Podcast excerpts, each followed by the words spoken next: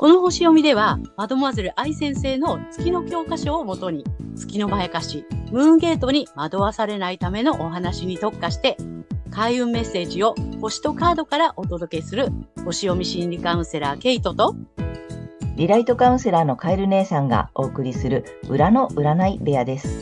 月星座の注意ポイントもお伝えしていますので、太陽星座と合わせてご覧ください。月星座がわからない方は、無料のホロスコープの作成サイトの URL を概要欄に貼っておきますので確認してください。月星座のムーンゲートについては、12星座別に詳しく解説している動画がございますので、ぜひそちらもご覧ください。ゲートとカエル姉さんの裏の占い部屋へようこそ。ようこそ皆様、こんにちは。お元気ですか？はい。ということでね、えー、今回は4月の20日、お羊座のね、新月のなんと2回目。そして、けいちゃん日食なんだよね。そうなんです。しかもレアな日食なんです。おお、そのね、はい、えー、日食が重なる新月のね、えー、スペシャルな回をお送りしたいと思います。はい。ね、まずは、まあ、けいちゃんにね、えっ、ー、と、全体の星読みをお願いします。はい。では、よろしくお願いいたします。はい。今回の新月は、えー、お羊座の29度というところ、Q ハウスで起こる、えー、2回目の新月となります。さらに、新月のスペシャルバージョンの日食です。そしてこの日食も超レアな金環回帰日食となります。はい。でね、あの、ま日本では一部地域で部分日食が見られるという感じなんですね。はい。で、日食っていうのは、えー、太陽、月、地球っていうのがほぼ一直線に並んで、太陽が月に隠されてしまう状態ですね。はい。太陽の一部が欠けて見えるのが部分日食です。そして、え太陽が全部隠れてしまうのが皆既日食。で、太陽を隠しきれずにリングのようにね、見えるっていうのが金環日食になります。そして今回の金環回帰日食。まあ別名ハイブリッド日食とも言われてるらしいんですけども、これは回帰日食と金環日食の両方が見られるというね、これ本当にね、10年とか20年に1回の超レアな日食になります。でね、あの、昔から日食は不吉なものと言われていましたが、これっていうのはね、太陽の光がほら遮られてしまって、こうね、暗くなっちゃったりとか、あとは日食の文字通り、こう太陽が欠けていく、太陽は食べられていっちゃうみたいなね、そんな見た目のインパクトと、あとはですね、日食後に、えー、権力者がね、あの、失脚するっていうことが多かったから、だから不吉っていうふうにね、言われてたようなんですね。なので、かつての、えー、権力者と言われるね、あの、王政とかね、王様とか、まあ、それ、その人たちが、お抱えのね、先生術師たちをね、こう、あのい、いたらしいんですけども、その王政を守るために、日食月食を予測していくのが、あの、先生術師たちの重要な仕事だったそうです。あの、昔々かつてはね。はい。で、日食の先生術的な意味っていうのは、今まで太陽、いわゆる、え王政とか政府、大企業などの権力者が作ってきた古いものの機能を、まあ、リセット、停止させる。まあ、浄化だったりとか活性化のために、まあ、それは起こるらしいんですね。ですので、えっと、日食っていうのは、まあ私たちからすれば人生を大きく変えるチャンスを与えるパワーが宿る特別な新月というふうにも言われています。はい。さて、あの、新月の方なんですけども、Q ハウスが意味する外国、宗教、法律、正義、高等教育、出版、投資、研究といったね、まあそういったエリアで、え居場所とか、ホーム、安心、安全といったね、まあそういったところに関心が向いて広がっていきそうな雰囲気です。それに対して調和的な角度をとっているのが、魚座にいる土星なんですね。で、ここは、えー、外交とか同盟国、紛争、ビジネス、合意などの、えー、エリアで、まあ、えっ、ー、と、土星先生っていうのは、こう、あの、具現化のためにね、こう、課題を与えたりとか、あと、ビシビシこう、鍛えるっていうような感じなんですけども、その具現化のために、付加価値とか、え、利益、イメージ力っていうのがね、あの、キーワードなんですけども、まあ、そういった課題をあの、与えてサポートしていく。そんな雰囲気かなと思います。一方、健康、衛生、えー食料、兵役、軍隊、労働者などを意味するエリアで、えーその理想の実現のために飛び越えろよっていうふうにね、こう圧をかけて煽ってくるのが破壊と再生の冥王星です。ですので、これざっと見ていくと、宗教とかですね、または健康とか食料などに関する研究や、まあ、出版物とか、あとは国防に関わる法律などが、もしかすると、こう、インパクトを伴って、えー話題になってくるかもしれません。はい。いずれにしろ、今までの考え方とか、やり方は、まあ、通用しなくなるかなというね、そんな感じの、あの、まあ、新月かなと思います。はい。まあ、社会のムードっていうのはね、まあ、こんな感じです。はい。はい、ありがとうございましたあ。りがとうございます。なんかすごいね。うん特別な感じ。まあ本当にあれなんだよね。二色の意味とさ、すごく重なってるんだね、今回ね。なんかねうん、うん、なんか政治的な動きだったりとか、その法律に関することだったりとかっていうことが、ね、もしかするとね、すごい話題になってくるのかなっていうね。そんな雰囲気がすごくしてるかな。ねあとあの、ほら、えっと、お羊座のさ、2回目じゃない？そもうさ、だから、まあ、えっとちょっと前回にもお話ししてるんだけど、リス、なんていうの、えっと、もう一回リスタートなんだよね。う。そうなの。本格スタートって感じだよね。ね、あの、1回目の新月の時に、お羊座の新月の時に、こういうふうにちょっと変えてみてねとか、こう変わるよとかね。まあ、うんえっと、自ら新しいことを始めた方も多いと思うんだけど、まあ、なんかね、周りからなんとなくこういうふうに環境が変わってきたなっていう方も多分多かったと思うんだよね。で、うん。えっと、その後に天秤座の満月が来て、ちょっと調整してねって言ってね、あの、うん緊急配信動画もお送りしましたが、そうですね。えーそのね、その後に、じゃあ、でももう一回それだ、ちょっと揺さぶられてるだけだから、ちゃんと続けてねっていうお話をね、えーうん前回させていただいてるんだよね。そうです、そうです。で、そのだからいよいよ2回目なんだよね。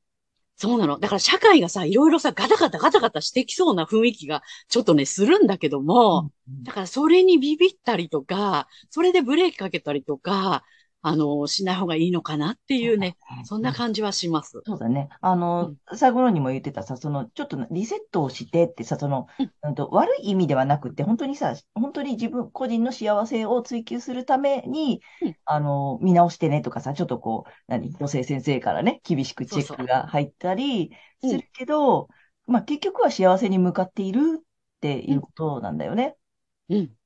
そうですね。それに伴ってちょっとインパクトのある、ね、周りがガタガタしたり、なんかちょっとね、えーニュースが出たりするかなっていう感じがすしてるね。うん、見てれ取れるかなっていう。うんうん。うん、ちょっとね、あの、ほら、なんだっけ、国防に関わる法律とかさ、うん。あれだよね、そもそもに移植の時はさ、その政権が変わったりとかってことが多かったっていうのもあるから、うん。ちょっと国絡みとかさ、国の規模でちょっと大きい感じでさ、うん大きな変化があるかもしれないし、うんあとあれだよね、食料ね。そうね。ねそう、ロックハウスはそういうのもあるからね。うん、なんかほら、最近話題のコオロギ。話題のね。ね。コオロギちゃんとかね。ね。そういうのをさ、うんちょっと新しいものが入ってきてさ、そこでどういう選択をしていくのかとかね。うん。そんなことがちょっと大きなニュースや話題になるのかなっていう気配が。そね。う。匂ってますよっていう感じがします。うん。はい。まあ、でもどちらにしてもその、なんていうの、良くなるためのリセットだったり、見直しだったり、と、あと、うんと、まあ、続けて、このままね、その個人の幸せを追求してほしいっていう感じの動きかな。そうなのね。はい。で、個人ではうん、まあ、Q ハウスっていうのは、まあ、探求とか工事の知性とか専門知識、思想、哲学っていうね、そういうのがキーワードの探求と精神性のエリアなんですね。うん。で、姉さんさっき言ってくれたみたいに、天秤座の満月で、まあ、自分自身の内側に目を向けて、自分の幸せの形を追求してねって言ってね、まあ、追求した後の、さらに自分が安心できる場所、で、自分らしく生きることへの探求っていうことを、今回の新月では促されてる。そんな感じがします。なるほど。だそっちに向かいなさいよって言われて、うん私たちの内面のね、感情も、まあ、そっちの方に向かいそうんうんうんう。うん。で、その具現化のために、イメージとか、まあその目に見えない付加価値をつけるんだよっていう、その土星先生の課題が与えられそうです。でこれ土星先生はね、課題をね、まあ宿題出した後で、ちゃんとお前宿題見せろってチェックが入るので、でもさ、苦手なのよ、土星先生の課題って。苦手意識を感じる部分だから、嫌だなーって言ってこう、あの、手をつけないでいると、後でチェックが入って審判下っちゃうので、苦手でもちゃんと取り組みましょうねっていう感じです。ねはい。ちょっとで、、さ、そうそう。であれね、さらに、まあ理想を実現するためには古い環境から抜け出せよっていう感じで、強制的に圧をかけてきそうなのが、水亀座に移った冥王星です。ねえ。なるほどね。強制的に来ると思おー、そうか。だから、いい方に向かうためにすごいなんか今回押し出しが強いね、これ。なるう。そうなんだよね。うん。ほど、なるそんなほど。感じ。でね、うん。まあ、今回ほら日食もあるからうん、日食の時って、やっぱりその、あの、惑星配列じゃないけれども、天体がやっぱりね、一直線に並んでるっていうことは、やっぱり、あの、まあ、心身 ともにちょっと揺さぶられるじゃないけれども、うん、不安定にね、なりやすいんですね、やっぱり。うん。うん。私たちのやっぱりね、あの、80%、70%から80%は水なので、うん。やっぱり引力みたいな感じ。うん。うん。で、それでね、ちょっとこう不安定になりやすいので、で、社会もそういう感じじゃない？不穏な空気がね、漂ってる感じがするので、うん何があっても大丈夫っていう心の安定を図っていきましょうねっていう感じはしますね。なるほど。ちょっと揺さぶられるかもしれないけれど、うん。あの、厳しめのリセットかかってるけど、うんここちょっとあれだね、踏ん張り時みたいなね。そうなの、そうなの。うんね、騙されないでくださいね。ねうん。で、まあ、冥王先生はやっぱりね、こう破壊と再生なので、うんうんうん。やっぱりね、今まで安心だなって思い込んでいたうん古い環境っていうのが、おそらく破壊されるんでしょうねっていう。うん。もうなるほどね。古いよって。そこはもう安全じゃないよ。うんうんうんううん。んうん。老朽化してるよ、みたいなね。そうね。だからそれが安心安全って思ってたり、ね、信じたままだとちょっと、あれだね、この後危ないよ。だから逆にね。うん。いろいろリセットされたり、なんか強制的に宿題出されるけど、新しい安心安全の場所を知るためなんだよね。そうなの。うんうん。そうなんですね。だから、なんかさ、なんとなくさ、こんなに、あの、なんていうの、あの、でっかくて頑丈な建物だったら大丈夫だって言って、そこにいたくなっちゃうんだけどね、心情的には。うんうんだけどそれもう古いよ、老朽化してるよっていうね。だからそんなのはぶっ潰しちゃった方がいいよねっていう感じで、冥王先生の破壊。だからスクラップビルドっていう感じよね。まさに破壊と再生。うん。なので、まあ、強制的に来ると思います。うん。うん。で、それは、なんでかっていうと、本当に安心できる、自分らしく、安心ができて、自分らしく生きることへの、まあ、再生のスタートを切っていくっていうね、今回の新月日食は、その大きなターニングポイントになりそうかなっていうふうに思ってます。じゃあ、大きなスタートへの、さ元のスタートだね。そうだね。うん。はい。すごい、このに、お羊座の新月2回目と、えーこの日食スペシャルっていうことで、うん皆さんは、ぜひ、あの、ね、新しいスタートを切っていきましょう。はい。ねはいあり。がとうございます。ありがとうございます。はい。では、今回の新月日食が魚座さんにとってどんな新月になるのかということをお伝えしていきたいと思います。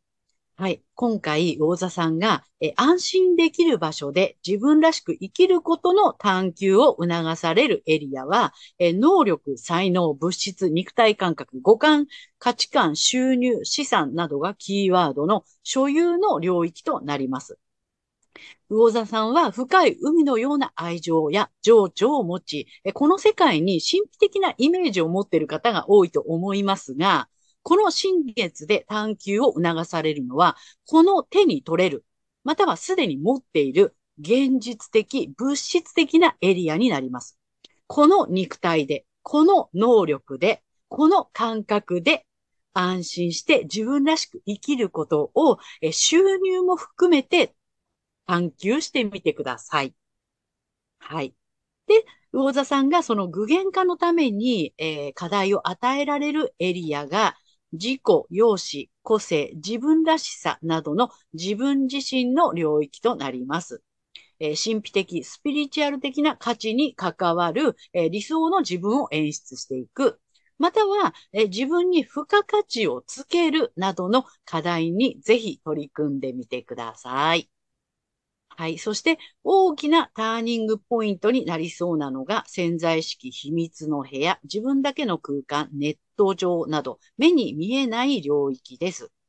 思っても見なかった自分が出てきたり、ネット上でバズったり、ああるいはですね、セルフイメージがガラッと変わるような出来事があるかもしれません。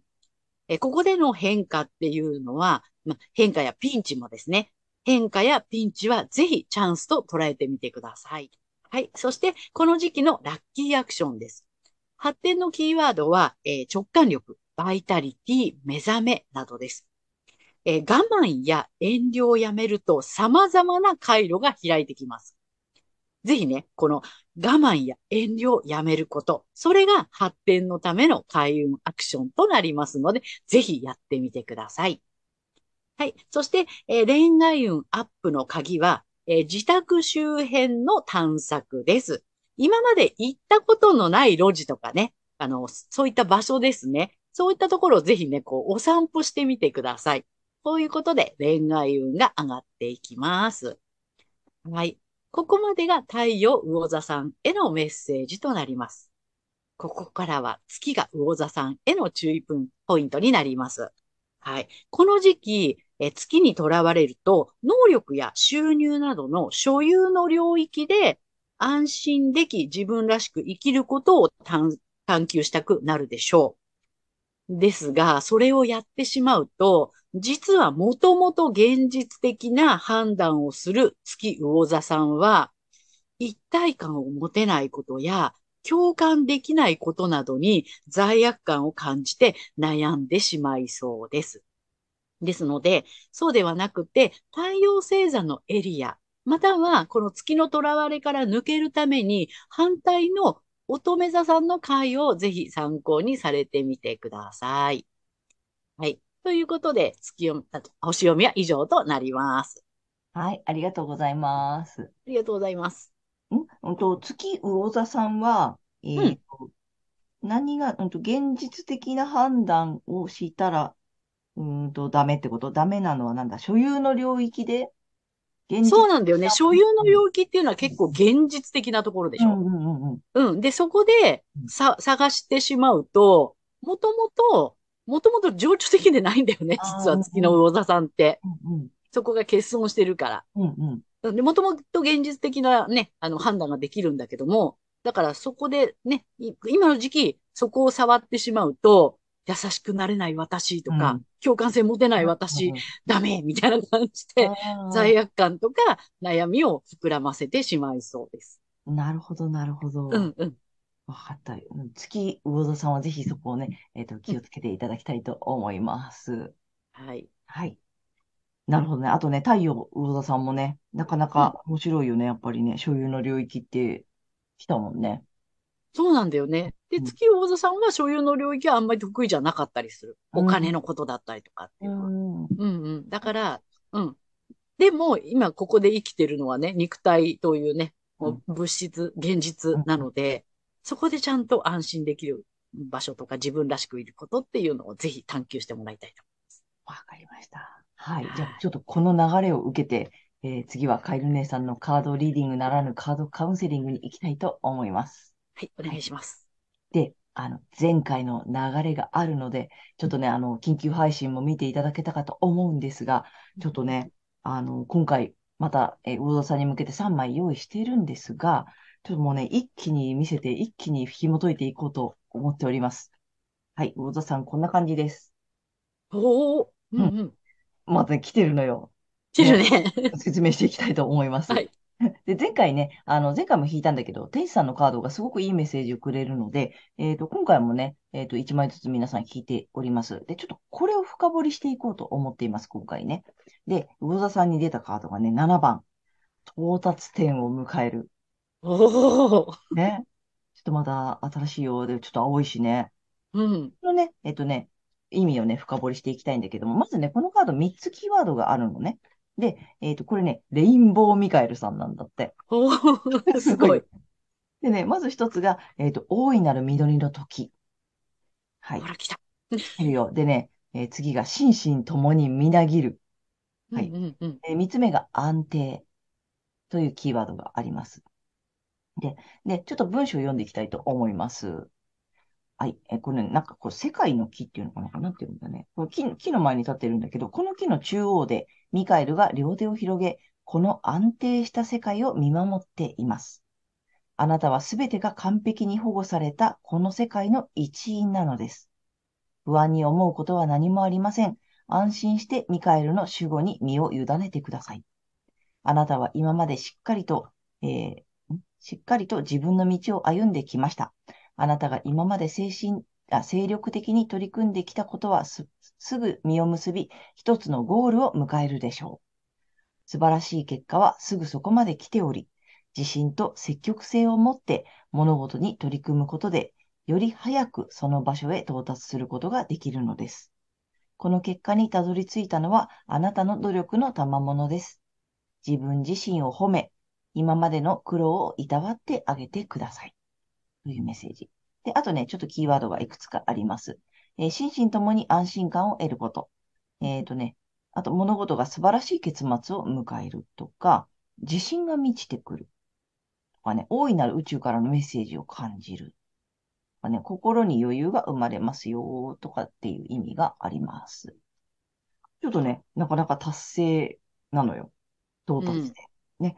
で、えっ、と、まあ、今回、えっ、と、あ、星読みもね、聞いていただいたと思うんだけど、土星先生の宿題とかね、なんだっけ、冥王星のなんかグイグイっていうのがね、いろいろ来てたりするので、課題がね、皆さんやっぱあるみたいなのね。うん。なので、その辺をちょっとこのタロットカードでね、紐解いていきたいて、いきたいと思うんだけれども、まさにまずちょっとこの、えっと、なんだっけ、ペンタクルの3。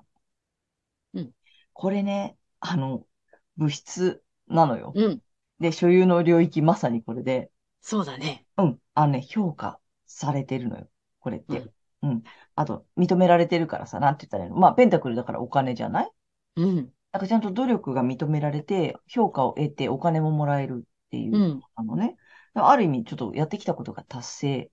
うん。コツコツ続けてきたことが達成するとかさ。まあ、そんな意味があるんだよね。地道にやってきたことがちゃんと実を結ぶとかさ。うん。だからまさにね、この所有の領域、物質の達成。ね。うん。なので、到達点を迎えるすごい。まさにまさに魚座さんの今の感じうんね。で、まあ、課題がいろいろ来てるよって言ったじゃない？で、これ大きいカードなの出たのよ、ちょっと。あの、まあ、力、ストリングスのカードなんだよね。の逆位置なのですよ。で、これね、あの、本当こうだったらさ、本当にこうなんて、お、あの、ライオンちゃんを手なずけている女神様なのよ。こう力をコントロールできるとかね。っていうことなんだけども、まあ、ちょっと今回逆位置で来てるので、あのね、ちょっと、うんとね、もうちょっと辛抱して、うん。ちょっと、うんとね、逃げ出したくなってるとかね。なんか、あれ、なんかちょっと、ちょっと怖がってるとかさ、続けていいのかなとかさ、続けられるかなとかさ、なんかちょっとそんな不安がもしかしたらあるのかなと思うの。でも、だからコツコツやってきたことが到達点を迎えるよって来てるんだけど、なんかそ、その前に見えないからさ、ちょっと手前なんだよね。あれ、うんうんとやめちゃおうかな？みたいなさ。やめちゃおうかな？どうしようかな？なんかこれ結果出るのかな？とか迷ってたりする？かもしれないなと思ったの。えだから、じゃないの。もうちょい辛抱して。もうちょい辛抱して。そしたら、もう来てるから。ね、到達点が来てて、コツコツしてきたことが認められる、えっと、結果になる。しかもお金になったりする。収入になったりする。物質になる。うん。形になるっていうことが見えてるから、なんかちょっと逃げ出したくなったり、なんか続けられないかもとかさ、つづもうなんかちょっと疲れちゃったなとかじゃなくて、なんかちょいもう一押し。やっぱり。うん。それが今回の課題かなっていう感じ。お出てない？ちゃんとカードに。ね。うんす。ごいね。ね。うん。なので、あの、魚座さんも来てるから、ね、到達点も来てるし、認められる時も来てるし、えーあと物質がちゃんと手に入るというね、今回の課題であるさ、認められること、ね、収入も含めてっていう話も。そうそう。うん。あったから、まさにペンタクル、ね、金貨がね。こう目の前に来ているので、ちょっとやめないで、もうちょい、もう手なずけるってことでもあるからね、なんか、うんうん。なんか違うものに誘惑されてたりするかもしれないけど、もうちょっと続けてみてもいいのかなっていうメッセージをね、えー今回うん。受け取りました。ね。ちゃんと物質として受け取るっていうこともね、課題かなと思う、大座さん。そうだね。だからその形がちょっと見えるまでは続けてみるっていうことが一つの今回の宿題なのかもしれないね。うん。ぜひやってみてください。ということで、カエル姉さんのカードカウンセリング以上となります。ありがとうございました。はーい。ということでね、えー今回は4月の20日からね、えーと、5月の5日までのね、星読みとカードリーディングをお送りしました。まあ、皆さんね、この回、あの、ご自身の太陽星座の回をご覧になっていただいていると思うのですが、えーぜひね、月星座も調べていただいて、えーその注意ポイントも見ていただき、あとね、あの、申し上げた通り、反対星座のところにもすごくヒントがあるのでね、そちらも参考にしてみてください。はい。ということで、けいちゃん、次回の放送は？はい。えー5月の6日、えーサソリ座の満月となります。また面白そうだね。そうなの、実はね、マジカルムーンと言われてるんへです。え。そう、ね、なんか満月ってお名前がついてるのよね。うんうん。えー、楽しみです。はい。はい。はい。ということでね、えー、またチャンネル登録やグッドボタンなどもね、あの、たくさん見ていただいてありがとうございます。励みになっているのありがとうございで、ぜひまたよろしくお願いいたします。はい。えー私たち二人の個人鑑定の詳細や、えーブログ、公式 LINE などの URL は概要欄に載せてありますので、そちらもぜひよろしくお願いいたします。ということでね、皆様素敵な2週間をお過ごしください。またねー。ありがとうございました。ありがとうね。また次回ねー。